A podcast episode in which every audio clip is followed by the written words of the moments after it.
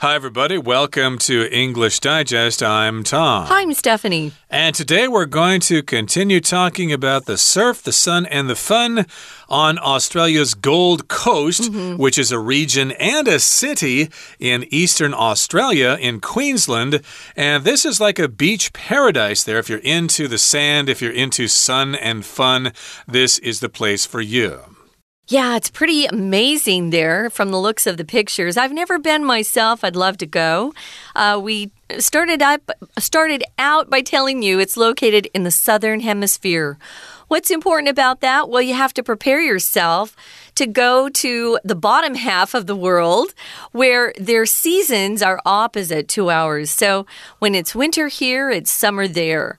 Um, so you'd want to plan your trip according to uh, the seasons that they experience there. It's a a long trip to go and then find out that it's in the middle of winter, you might be a little disappointed, thinking it's uh, it's summer and you get to go to the beach and uh, go into the water or surf.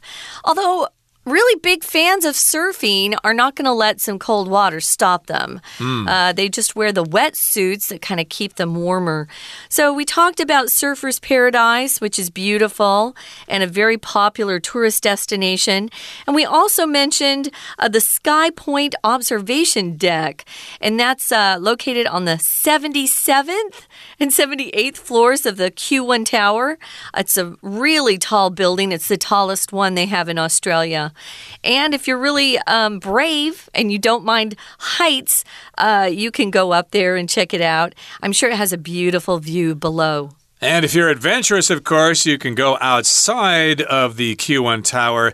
There's some kind of rail system there where you can scale the exterior of the building and conquer the top of the tower and your adrenaline will be rushing. It will be very exciting and it will be unforgettable. Well, let's talk about some more things you can do in the Gold Coast in today's program. So let's get started. Let's listen now from top to bottom. Now, let's get away from the city buzz and turn to the natural wonders of the Gold Coast. A 30 minute drive south brings you to the Currumbin Wildlife Sanctuary. Unlike typical zoos with animals enclosed behind fences or glass windows, the wildlife park encourages interaction with Australia's native species. You can get up close and feed some animals by hand, including kangaroos and colorful rainbow lorikeets, a species of Australian parrot. A special treat exclusive to the state of Queensland is the opportunity to hug a koala. In this sanctuary, you're not just observing, but also stepping into the world of Australia's Indigenous wildlife. Continuing our journey, we'll venture inland into the Springbrook National Park. Full of green rainforests and clear rock pools, this vast park features an abundance of walking trails for you to wander along while you spot wildlife and admire natural landscapes. A highlight is the Natural Bridge, a rock formation created by a waterfall that has over time eroded the rock below. Moreover, beneath this bridge is a cave where a breathtaking show begins as night falls. The cave is lit up with a soft blue glow cast by glowworms, tiny insects only found in Australia and New Zealand. This twinkling star like performance is a must see sight that visitors will remember for the rest of their lives. So, whatever your interests may be, the Gold Coast has something to offer you.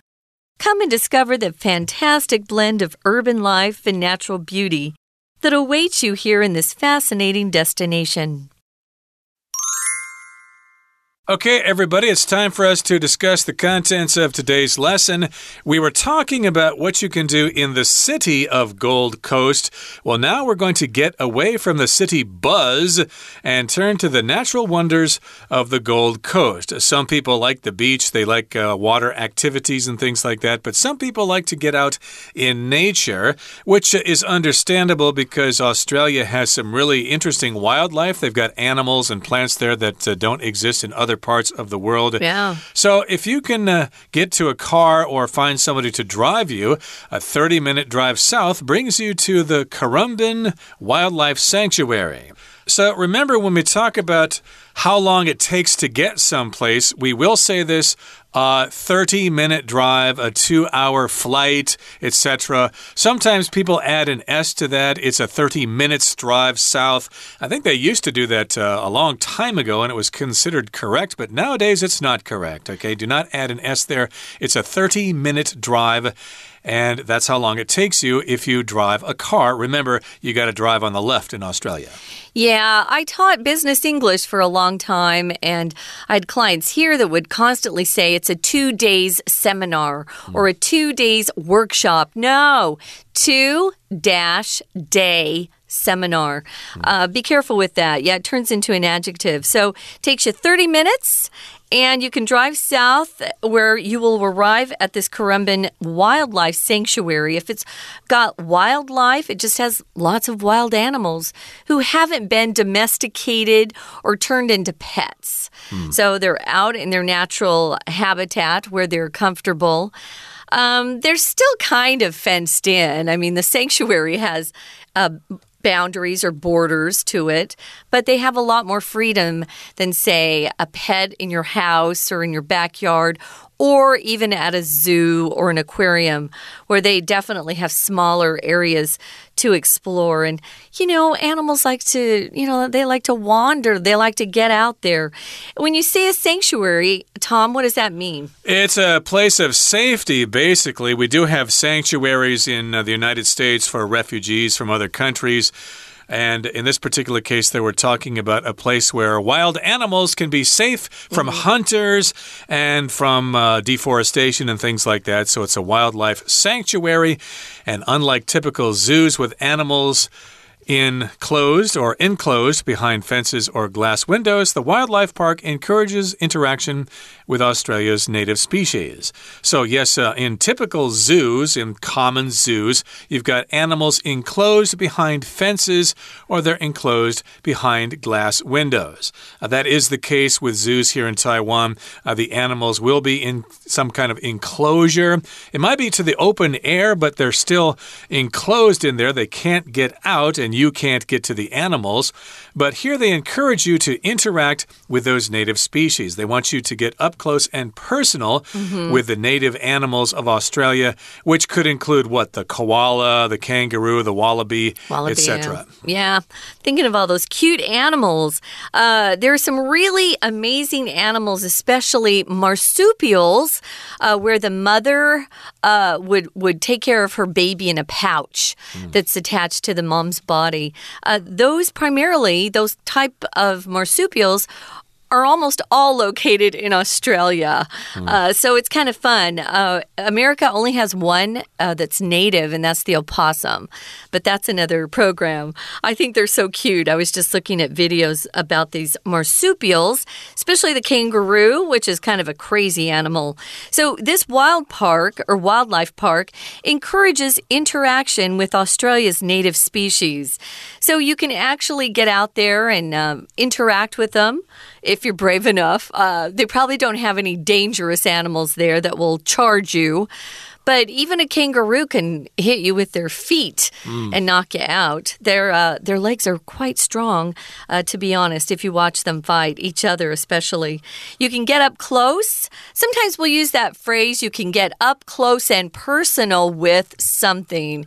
If you get up close and personal with something, you're really kind of face to face with that that thing or that person or animal that you're talking to or interacting with and it it's not it's not online guys you have to be in person mm. to do this Exactly. And of course, you can get close to kangaroos and also something called the rainbow lorikeet, which is a species of Australian parrot. Mm. Now, a parrot, of course, is a colorful bird. Sometimes they can talk. Uh, people here, of course, love parrots as pets, and this is a special kind of parrot. It's a lorikeet, and again, it's very colorful. I think it's got a blue head and it's got a, a red neck and uh, other colorful feathers all over its body. It looks like a piece of candy, Tom. It sort of does, indeed. And so you can get close to that particular bird. And a special treat exclusive to the state of Queensland is the opportunity to hug a koala So this is exclusive to Queensland. If something's exclusive, it only happens there. It could be uh, talking about maybe a club or an organization that doesn't allow anybody to join. You have to have special qualifications to join. Oh, yes, this is an exclusive club. You need to go away, you low life scum, you. Tom. There are also things you can get. Maybe you get an exclusive invitation to attend uh, the the opening of a new film. Mm. Exclusive just means, as Tom said, it's it's limited to a certain group or certain thing. Um, so it's kind of cool. It's a special treat, exclusive, exclusive, or only happening uh, right there in the state of Queensland, and that's the opportunity to hug one of those adorable koalas. Mm. Um, they're also marsupials. They're so cute. I can't stand it. So, in this sanctuary, you're not just observing. If you observe, you just look. You don't touch, you don't participate. Mm -mm, you just look. But here, you can interact with some of these animals, which means you actually get to communicate, maybe to touch, to feel, things like that, interacting. And you're also stepping into the world of Australia's indigenous indigenous wildlife. It's if something's indigenous, it just means it was originally there. It uh, naturally occurs in this particular place. You could have um, maybe a plant that's indigenous to a country or to an area. You can have a people who are indigenous to that particular area. So these are animals that are indigenous to Australia. Only, well, it used to be that you could only find them in Australia. Nowadays, if a country wants something, they buy it and they ship it home. But mm. uh, these animals were really only found, originally only found in Australia. Exactly. Cool. That's yeah. pretty cool. So you should uh, check this out if you're into animals and you want to get up close to those animals. Yes, check out the indigenous wildlife of Australia at this particular park. Okay, that brings us to the midway point in our lesson for today. We're going to take a break now and listen to our Chinese teacher. Hello everyone，我是派老师。今天讲解的是十一月十六 Unit Eight Surf, Sun and Fun on Australia's Gold Coast Day Two。今天的课程延续第一天内容，继续介绍澳洲黄金海岸有哪些旅游观光景点。喜欢和动物接触的朋友，如果到了黄金海岸，就有机会近距离接触动物，包括袋鼠，甚至拥抱无尾熊。也有机会到春熙国家公园参观 Natural Bridge 下方洞穴里，在夜晚上演的星光秀。整个洞穴会被 Glowworm 所发出的柔和蓝光所点亮。好，我们一起来看学习重点吧。请同学看到第一段第二个句子。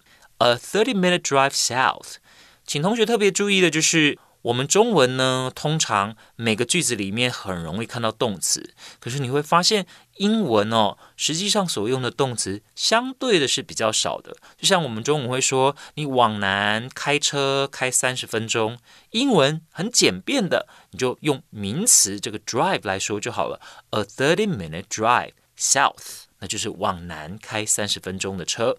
再来，请看第三个句子：Unlike typical zoos with animals enclosed behind fences or glass windows，请同学把 enclosed 这个 ed 画起来。要记住哦，在 with 后面，照理来说是不可以出现动词的。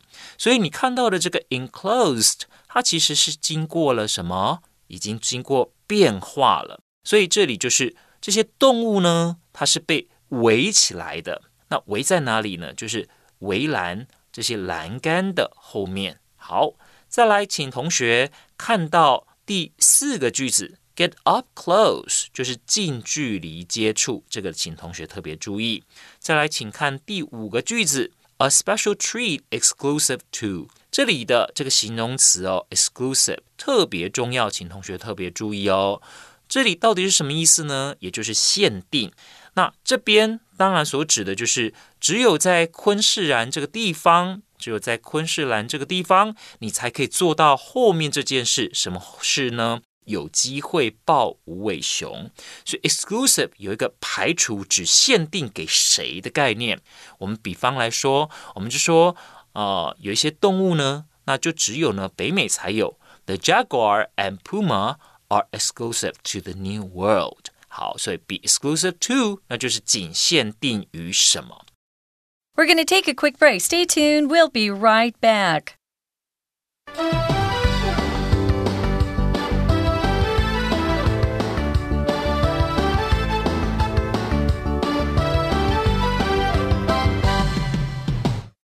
Welcome back, guys. It's day two of our travel unit, and we're focusing on the beautiful area found in Australia called the Gold Coast.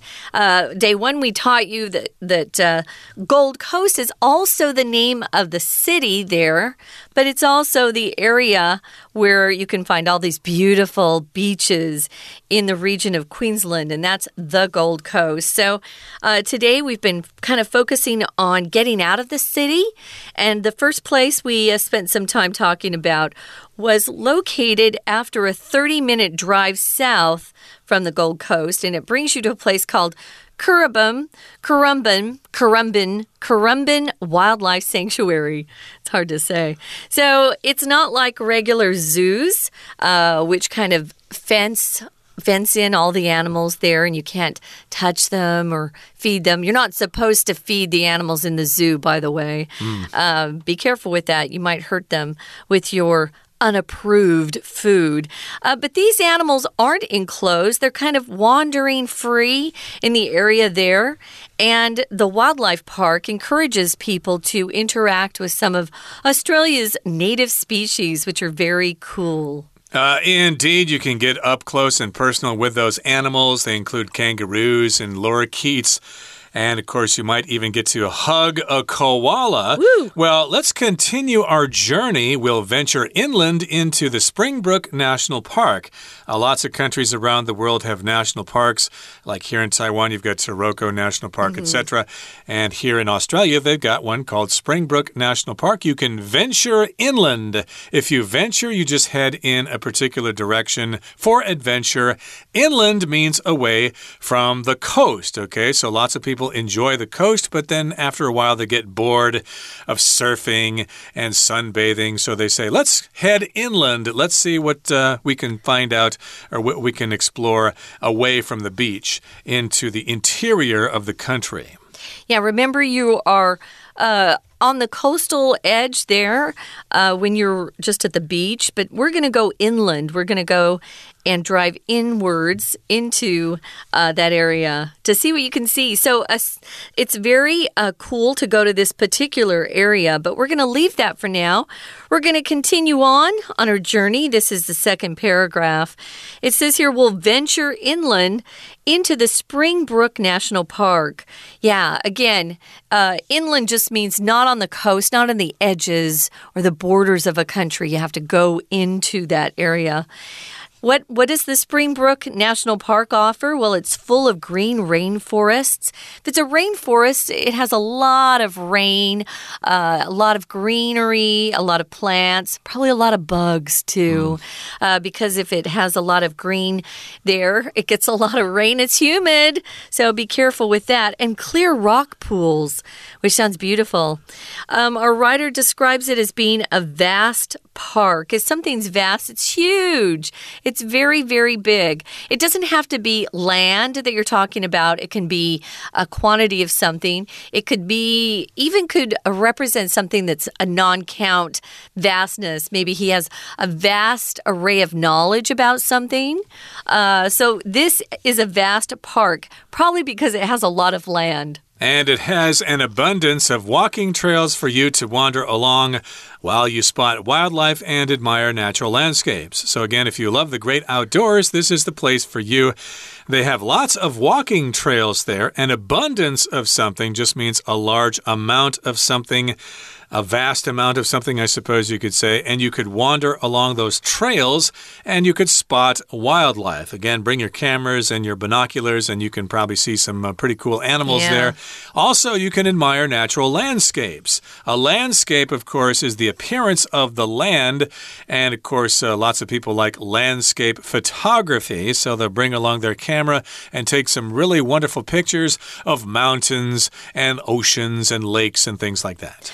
Another way we use landscape, if you're into uh, using a software on your computer and your company only has the English version of Word or any or any other uh, actually software, maybe Excel even, you can pick uh, how your your paper is going to be. Um, uh, printed out or even how oriented oriented is a good word thanks tom mm -hmm. so if it's portrait it's vertical and if it's landscape it's horizontal so that's another way you'll often see that.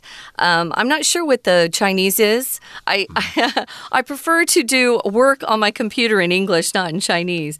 But if you are forced into it, now you know what portrait and landscape mean. Um, so you can see all these beautiful areas of land. A highlight is the Natural Bridge. This is an amazing place. It's a rock formation created by a waterfall that has, has over time as time has gone by, eroded the rock below. That's the strength of water. It can actually erode things given enough time, and it took a thousand thousands and thousands of years. That's how we got the Grand Canyon. Water eroded that. Taroko Gorge, mm. It also had water that eroded those rocks. So you can go and see what the natural bridge looks like. Um, to erode, you can erode a lot of things. Uh, you can erode someone's uh, confidence in you by doing things that are. Um, disloyal or harmful to them but here it's it's not just figurative it's literal it it took away that rock as time went by. Uh, right, and of course, we're talking about the natural bridge with its waterfall and it has eroded rock below. Rock refers to the substance, not the individual boulders. Mm -hmm. Moreover, or in addition, beneath this bridge, underneath this bridge, is a cave where a breathtaking show begins as night falls. So, yes, uh, underneath this bridge is also a cave, which is a hole in a mountain, and it doesn't go through the mountain. If it does, that would be a tunnel. Mm -hmm. But if it only goes into the mountain and doesn't come out the other side, then that is a cave. But in any case, if you check out that cave, there will be a breathtaking show which begins as night falls. When night comes, then this show will begin. It's not actually a show of people putting on a dance or something like that, it's a natural show. Yeah, it's pretty amazing. And you can only see it in Australia. So, this is something I would tend to want to go and check out because it's so special. So, you see this breathtaking show as night falls. The cave is lit up but not with electricity or lights or even fireflies. This cave is lit up with a soft blue glow. Uh, glow is a word we use when light has this sort of. Um, uh, I, I, guess, shadowy appearance. You know, it kind of gives this glow. Um, this is a blue glow, though, which is so interesting because they have glowworms at this particular place. And these tiny insects are only found in Australia and New Zealand. Uh, we have toys called glowworms in America, mm. uh, where they light up if you turn the lights off. I think they were trying to imitate the real thing, which is only found in Australia and New Zealand, these glowworms. Uh, we're saying it's a twinkling star like performance and that it's a must see sight that visitors will remember for the rest of their lives. If it's twinkling, uh, it's kind of like that uh, sparkling we talked about in day one. If it's twinkling, again, it, it has that shine of a light, it gleams. Um, and stars sometimes will look brighter and then not so bright. Twinkle, Twinkle, Twinkle Little Star is the famous English song that kids learn. This is twinkling and star like they're not stars, but they're star like or similar to stars in the way they perform. So this is the one of the must see sites that you'll want to check out if you go uh, to Australia and see the Gold Coast. And you will remember it for the rest of your life. Yeah. So, whatever your interests may be, the Gold Coast has something to offer you. So, yes, indeed, there are lots of things of interest in the Gold Coast or in the city Gold Coast and come and discover the fantastic blend of urban life and natural beauty that awaits you here in this fascinating destination. If something's fantastic, it's kind of like a fantasy. It's just really wonderful, it's really great, it makes you very happy. And uh, it has a fantastic blend of urban life in the city, if you like that. And you can also experience natural beauty with the great outdoors. All those things await you here in Australia. Uh, to await just means something is waiting for you. Yes, all these things await you. You should come and check it out. And now's a good time because it's getting cold here in Taiwan and it's getting warmer in Australia. Yeah. Well, it's time for us to hear once again from our Chinese teacher, and then we'll say goodbye. 好，那接下来请同学看到第二段前面两个句子，这两个句子其实都属于分词构句的形态。所谓分词构句，就是前后的子句由于主词或所指称的对象相同，为了让句子简洁而省略了连接词所做的变化。比方说，第一个句子里面，continuing our journey。在还没有做改变之前，原本的句子应该是 We continue our journey and will venture inland。而第二个句子则是 This vast park is full of green rainforests and clear rock pools, and it features an 点点点点点。这两个句子的差别在于，第二个句子由于原本的动词是 be 动词，省略主词以后，being 也可以省略，所以只留下 full of green rainforests。 再来，请同学看到第四个句子，moreover 这边。首先，beneath this bridge is a cave，这是个倒装句，a cave is beneath this bridge，所以呢，有个洞穴在桥下。好，再来要另外注意的就是 where 这个关系副词了。好，后面呢应该是要加完整句。什么叫完整句呢？就是不缺主词或者不缺受词。要请同学特别注意这句话的意思，就是 A breathtaking show begins as night falls。什么意思？在这个洞穴里，夜幕降临了，一场令人惊叹的表演就开始了。就在这个地方，就在这个洞穴里。好，再来，请同学看到的是第五个句子。第五个句子在 blue glow 后面的这个 cast。请同学特别注意，这里的 cast 它并不是原形动词，而是过去分词。因为这个词呢是三态同形，这边表示这个蓝光柔和的蓝光是谁所发出来的呢？就是这些 glowworms 蓝光虫。再来，请同学看到的是第三段，第三段的第二个句子。Come and discover the fantastic blend of urban life and natural beauty。请同学先把 blend 画起来。这个字它可以是动词，也可以是名词。这里当然就是名词的用法，是混合的意思，所以就表示这里有都会生活，也有大自然美景的混合。再来，请同学看到就是 that 后面的 awaits 这个动词，await。 跟 wait 是不是长得很像？不过要记住，前面呢加了一个 a，await 它就是及物的用法，等待谁？等待什么？如果用 await，后面是不需要再加 for，再加受词的。好，以上是我们针对这一天课文所做的中文讲解，谢谢大家。Okay, that brings us to the end of our lesson for today. Thanks for joining us, and hopefully, we have inspired you to talk to your travel agent or to go online and get some tickets and travel to Gold Coast, Australia yourself. I'm sure you'll have a really great time. From all of us here at English Digest, I'm Tom. I'm Stephanie. Goodbye. Bye.